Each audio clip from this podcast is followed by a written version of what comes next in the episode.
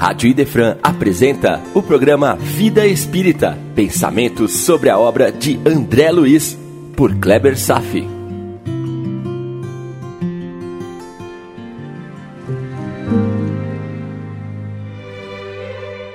Nosso Lar, capítulo 43, em conversação, parte 2.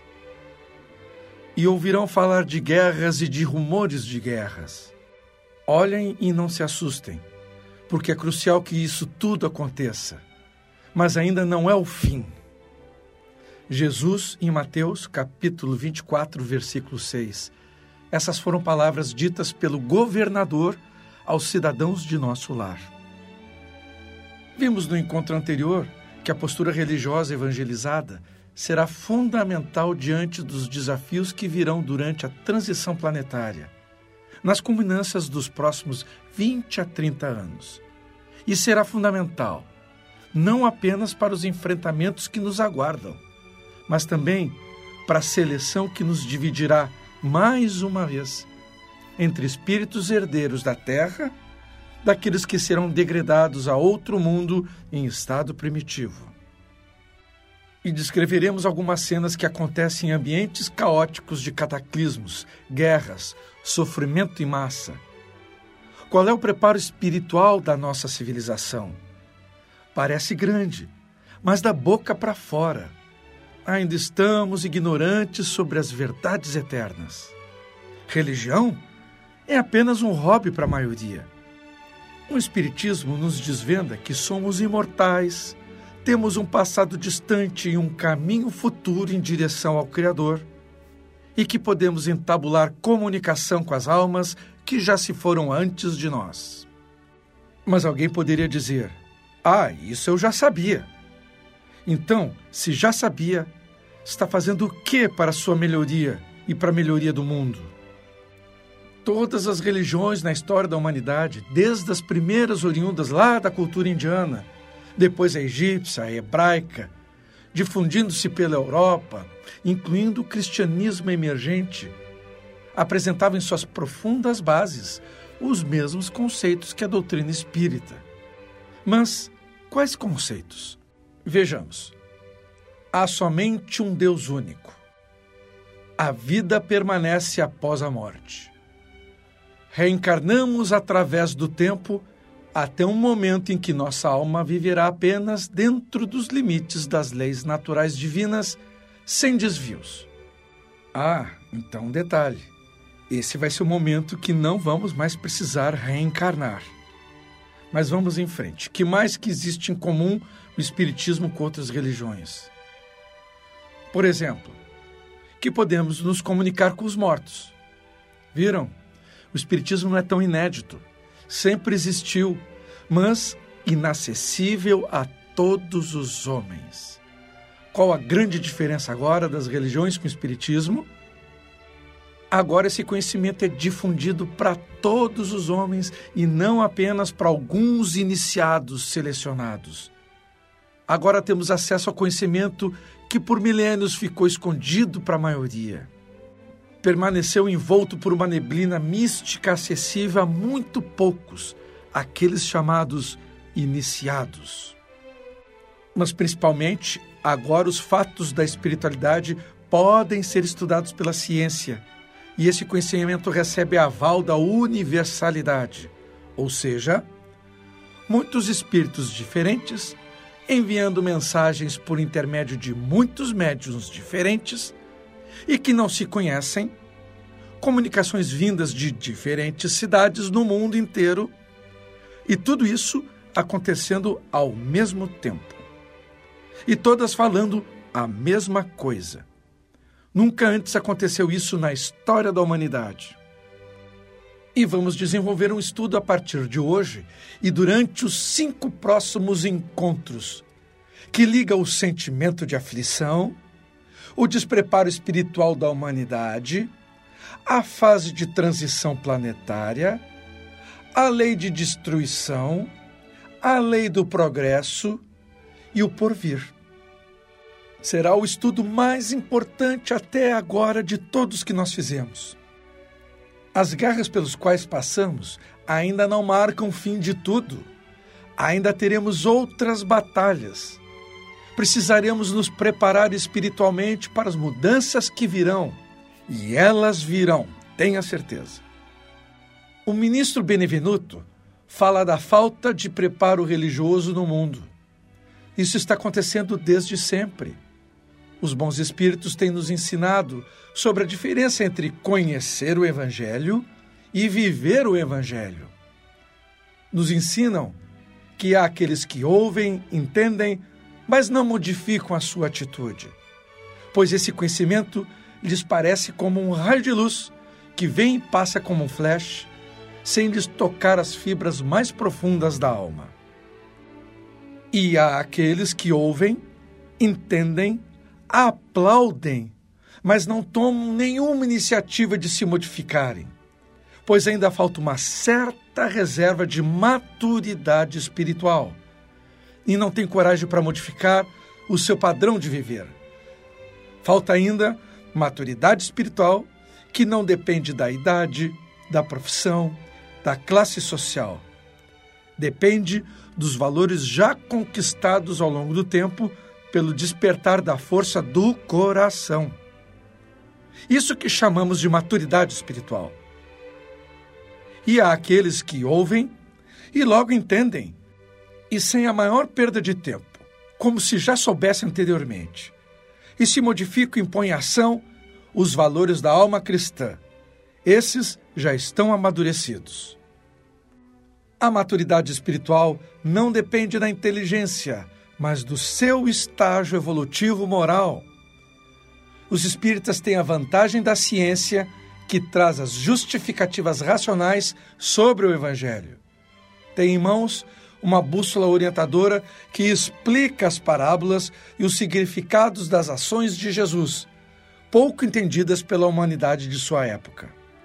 Mas porque agora conhecem os significados, os espíritas adquirem uma obrigação maior de aplicar na prática todos os ensinamentos, pois que certamente serão mais cobrados do que aqueles que nada compreendiam dessas leis. Mas será cobrado a quem mais se dá. Então, meu irmão, chegou o momento de estudarmos finalmente o capítulo 18 da Gênese. Os tempos são chegados. Vamos com calma e procurar esgotar bem o assunto tão crucial tão importante para todos nós que estamos atingindo o ápice da transição de um planeta de provas e expiações para um planeta em regeneração. Eventos importantes ainda estão para acontecer e precisaremos decidir por nossa transformação moral, com o risco de não sermos aqueles os poucos escolhidos para herdar a terra. É isso mesmo que você está ouvindo. Os escolhidos não serão apenas os que sabem, mas são aqueles que fazem, o que é muito diferente. Vamos em frente? Título geral: A Gênese, capítulo 18. Os tempos chegaram. Sinais dos tempos. Item 1. Dizem-nos de todas as partes que os tempos marcados por Deus chegaram. Tempos em que grandes eventos vão se cumprir para a regeneração da humanidade.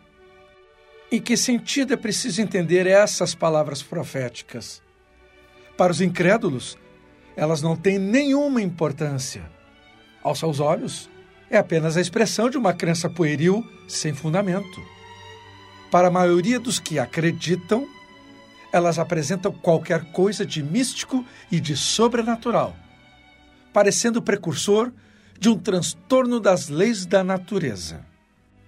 Essas duas interpretações, ou seja, a expressão de uma crença pueril ou de algo místico e sobrenatural, são igualmente errôneas. A primeira, ser uma crença pueril, implica a negação da providência de Deus. A segunda, algo místico e natural, que essas palavras não anunciam a perturbação da lei da natureza, mas sim o seu cumprimento. Mas, de qualquer forma, saibamos que os tempos são chegados. Meu irmão, nós vamos passar por transformações planetárias, transformações em sua natureza física e também transformação moral da humanidade.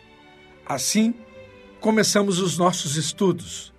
Serão cinco encontros para produzir esse conhecimento para você. Muito ainda por aprender. E segue o texto. Item 2. Em primeiro lugar, tudo é harmonia na criação. Tudo revela uma providência que não se desmente nas menores coisas e nem nas maiores. Devemos afastar desde logo toda a ideia de acaso, por ser inconciliável com a sabedoria divina. Em segundo lugar, se nossa época foi escolhida para o cumprimento de certas coisas, é porque estas têm sua razão de ser na marcha do conjunto. Dentro dos planos de Deus, estabelecido este ponto de partida, diremos que nosso globo, como tudo que existe, está submetido à lei do progresso. Ele progride fisicamente pela transformação dos elementos que o compõem e também progride moralmente pela depuração dos espíritos encarnados e desencarnados que o habitam. Esses dois progressos, o material e o moral, se realizam em paralelo, pois a perfeição da habitação está em relação com a perfeição dos habitantes.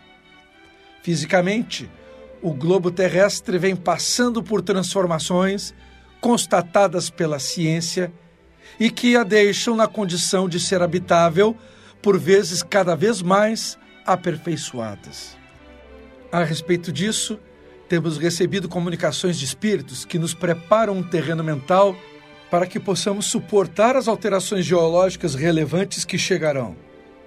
Algumas já em andamento, com o fim de modificar o eixo da Terra, mudar a polarização magnética, mudanças nas características da atmosfera, na estabilidade climática, dentre outras alterações. Este princípio é explicável pela lei de destruição que já estudamos. E segue o texto. Moralmente, a humanidade evolui pelo desenvolvimento da inteligência, do senso moral e do abrandamento dos costumes, ao mesmo tempo em que a melhoria do globo acontece sob a ação das forças materiais, respeitando a lei de destruição que induz os homens a desenvolverem soluções pelos esforços de sua inteligência. Eles saneiam as regiões insalubres torna as comunicações mais fáceis e a terra mais produtiva. É o impacto da lei de destruição, ou seja, trabalhar a nossa inteligência na busca de soluções. Esse avanço material e moral se realiza de duas maneiras: uma lenta, gradual e insensível, e a outra por mudanças mais bruscas que são acompanhadas por um movimento de crescimento bem mais rápido, induzido pela lei de destruição. O que marca, com sinais bem acentuados, os períodos progressivos da humanidade. Ambos movimentos ficam subordinados em detalhes ao livre-arbítrio dos homens, são de alguma forma inevitáveis em seu conjunto, visto que estão submetidos à lei do progresso como as que atuam na germinação, no crescimento e na maturidade das plantas. É por isso que às vezes o movimento progressivo ocorre de forma parcial, ou seja, limitado a uma raça ou uma nação, e outras vezes é geral. O progresso da humanidade, portanto, se efetua em virtude de uma lei. Ora, como todas as leis da natureza, são obra eterna da sabedoria e do conhecimento antecipado do Criador. Tudo o que é feito dessas leis é o resultado da vontade de Deus e não uma vontade acidental e caprichosa, mas uma vontade imutável. Quando a evolução é lenta, incide a lei do progresso, independentemente da vontade do homem. Quando a evolução é rápida, além da lei do progresso, se manifesta a lei de destruição. Está entendendo? Portanto, quando a humanidade está madura para transpor um degrau, podemos dizer que os tempos marcados por Deus chegaram. Como também podemos dizer que numa estação do ano chegou o tempo para que os frutos amadureçam e passam a ser colheita. Então, nossa época está marcada pelo progresso brusco. Temos que nos preparar para as agitações que chegarão até nós. São avisos. E segue. Item 3.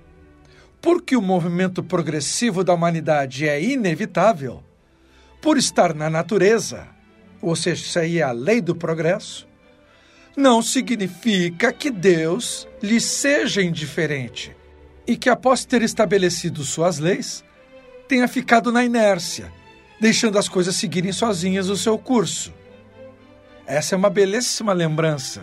Apesar das leis, Deus está de olho modulando como a coisa se dá.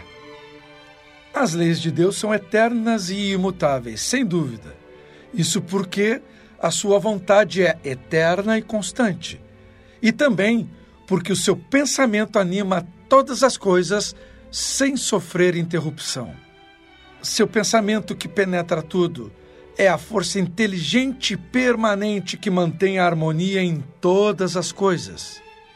Se esse pensamento deixar de agir um só instante, o universo seria um relógio sem um pêndulo regulador e estaríamos mergulhados num caos. Portanto, Deus cuida incessantemente pela execução de suas leis, e os espíritos que povoam os espaços são seus ministros encarregados de atender os detalhes, de acordo com as atribuições relativas ao seu grau de adiantamento. As leis são absolutas, porém elas são moduláveis conforme as circunstâncias. E aqui vem um grande recado vindo dos céus para nós. Seremos um dia, inevitavelmente, um obreiro de Deus trabalhando em nível cósmico, assumindo tarefas que nem a mais fantástica e esforçada imaginação consegue conceber. Hoje temos tarefas simples que mal conseguimos nos desvencilhar com sucesso total. Mas um dia, ah, um dia, seremos um dos mensageiros diretos de Deus. Só o Espiritismo para nos dar esta visão tão gloriosa. E segue o texto. Item 4. O universo é, ao mesmo tempo, um mecanismo incomensurável, sem limites definidos, conduzido por um número incontável de inteligências e por um imenso governo e cada ser inteligente tem sua parte de ação sob o olhar do soberano Senhor, cuja vontade única mantém por toda parte a unidade. Sob o império desse vastíssimo poder regulador, tudo se move, tudo funciona em uma ordem perfeita. Você lembra que já dissemos um dia? O universo é movimento? Está aí, essa é a ideia o fluxo contínuo e imparável da mente de Deus. E o que nós temos, meu irmão, a dizer sobre tamanha grandeza de concepção? Que devemos brigar pelo poder? Exigir os nossos direitos? Julgar o nosso próximo? Sermos intolerantes? Ah, homens! Como ouvi Chico Xavier dizer, ah, se as pessoas soubessem o que eu já sei. O que será que Chico Xavier já sabe e que não nos contou, hein? O que nos parecem perturbações são, na verdade, movimentos parciais e isolados. Esses movimentos só nos parecem irregulares porque a nossa visão é limitadíssima. Se pudéssemos abarcar o conjunto, veríamos que essas irregularidades são apenas aparentes, mas que se harmonizam no todo. E nós vamos explicar um pouquinho melhor isso. E essa é uma visão cósmica, sentida pelo coração, não apenas uma concepção intelectual. Chegará um dia, cedo ou tarde, como resultado de nosso desenvolvimento e maturidade espiritual. Item 5 a humanidade realizou até hoje incontestáveis progressos. Os homens, com sua inteligência, chegar a resultados que jamais haviam alcançado sob o ponto de vista das ciências, das artes e do bem-estar material. Resta-lhes ainda um imenso progresso a realizar: o de fazer reinar entre si a caridade, a fraternidade e a solidariedade, para lhes assegurar o bem-estar moral. Eis a nossa missão essencial. Não viemos ao mundo, meu irmão, para desfrutar dele, para conquistar o poder, para angariar riquezas, para investirmos na nossa beleza física e na juventude. Viemos com a mais profunda missão de nos desenvolvermos moralmente, a fim de nos aproximarmos mais do Criador. Amar a Deus sobre todas as coisas e ao próximo como a si mesmo Eis todas as leis e os profetas. Não é ele quem se afasta de nós, somos nós que fugimos dele. Se aplicássemos nossas energias na busca do divino interior, assim como aplicamos em coisas fúteis, estaríamos vivendo a paz de Deus na terra, sentindo a felicidade plena, tão desconhecida entre nós. E segue o texto. Resta para a humanidade ainda um imenso progresso a realizar. Fazer reinar entre si a caridade, a fraternidade e a solidariedade, para lhes assegurar o bem-estar moral. Os homens não poderiam conseguir isso com as suas crenças e nem com as suas instituições superadas. Verdadeiros resquícios de outra era, que foram boas para atender uma certa época e suficientes para atingir um estado transitório. Porém, essas crenças e instituições, já tendo dado o que podiam, se transformaram hoje num ponto de estagnação. Não é fundamental somente o desenvolvimento da inteligência aos homens, mas a elevação do sentimento, e para isso é preciso destruir tudo o que poderia estimular neles o egoísmo e o orgulho. E ouça bem isso. Esse é o período em que vamos entrar a partir de agora em diante e que marcará uma das fases principais da humanidade. Aqui chegamos ao objetivo do texto de Kardec, o momento da mudança. Tudo iniciou com o iluminismo, que favoreceu o desenvolvimento das ciências, que trouxe benefício social adequado para que se recebesse a revelação espírita. Estamos atualmente no auge da transformação, vivendo, por um lado, os avanços tecnológicos sem precedente, que unem a humanidade toda instantaneamente pelos canais virtuais da comunicação, e, por outro lado, vivendo uma tremenda crise moral, também sem precedente, parecendo que toda a humanidade está em guerra entre si. E, ao mesmo tempo, percebemos que a natureza está em convulsão ajustando-se traumaticamente para um estado melhorado no futuro. E segue o texto. Essa fase no mundo que se elabora nesse momento é o complemento necessário do estado anterior, assim como a idade adulta é o complemento indispensável da juventude, conforme a lei do progresso. Essa fase poderia, portanto, ser prevista e predita com antecedência. E é por essa previsão que se diz que os tempos marcados por Deus são chegados. Item 6.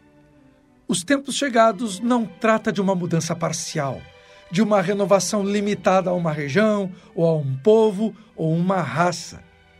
É um movimento universal que se opera no sentido do progresso moral uma nova ordem de coisas tende a se estabelecer. E os homens que fazem oposição a essa nova ordem trabalham para ela sem terem a menor consciência disso. É um movimento global onde as ações destrutivas do homem contribuem, sem que ele saiba, com a mudança ideal do ambiente que ele vive e que levará à Terra. A geração futura, livre das escórias do velho mundo e formada de elementos mais depurados, se encontrará animada com ideias e sentimentos completamente diferentes dos homens da geração atual, que, aliás, se retira a passos de gigante. Isso vai ocorrer após alguns eventos traumáticos que obrigarão a humanidade a modificar sua postura egoísta, libertando a fraternidade cativa dentro dos corações. Os que não quiserem serão degradados. Além disso, também levamos em consideração a vinda de espíritos mais evoluídos do planeta Alcione, da constelação de Pleiades. Mas vamos seguir com o texto. O velho mundo estará morto e apenas viverá na história, assim como vivem hoje os tempos da Idade Média, com seus costumes bárbaros, as suas crenças supersticiosas. Todos sabem o quanto ainda deixa a desejar a atual ordem das coisas. Após ter, de certo modo, esgotado todo o conforto material que a inteligência pode produzir, é possível compreender que o complemento desse bem-estar somente pode se encontrar no desenvolvimento moral.